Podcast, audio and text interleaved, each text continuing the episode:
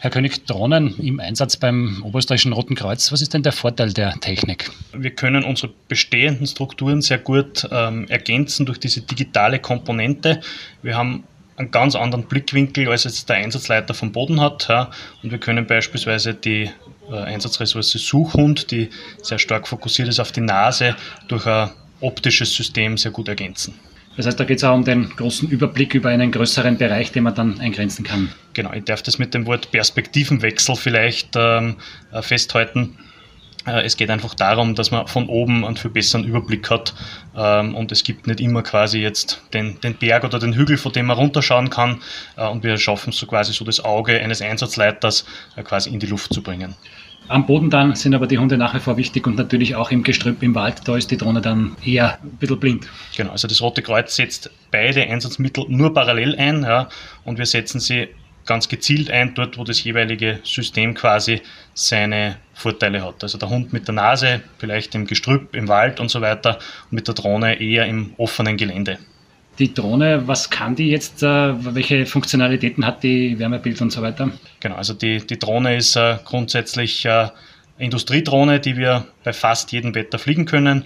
Und wir haben Spezialsensorik drauf von äh, Weitwinkelkameras, um einen Überblick zu generieren, über Zoom-Kameras, um aus der Ferne äh, Details äh, zu sehen und auch äh, Wärmebild, dann dazu noch äh, Entfernungsmessung, verschiedene Spezialsensoren und die Möglichkeit, auch zusätzliche Messgeräte oder sonstige Dinge anzubringen.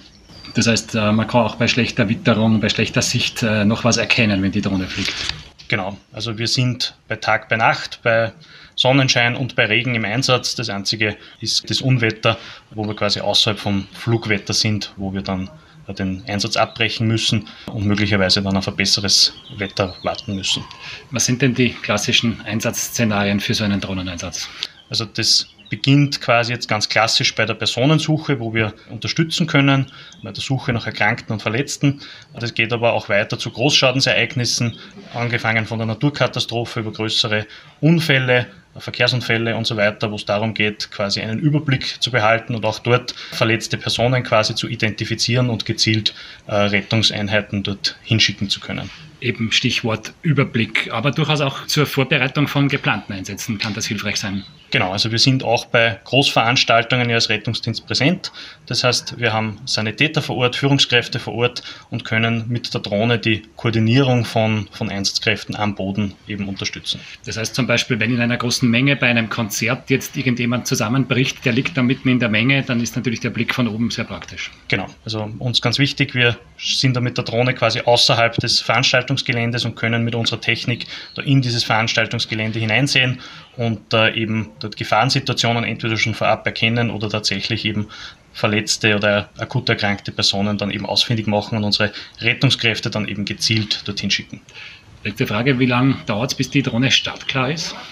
Also die Drohne ist in Linz stationiert, ja, fährt dann raus. Unsere Kollegen sind aber über ganz Oberösterreich verteilt und beginnen vor Ort bereits mit der Flugvorbereitung, die quasi auf der Anfahrt passiert. Das heißt, wenn unser Einsatzmittel aus Linz eintrifft, können wir gleich vor Ort wegstarten. Das ist jetzt mal ein Anfang. Sie wollen das wahrscheinlich dann noch weiter ausrollen auf die Bezirke.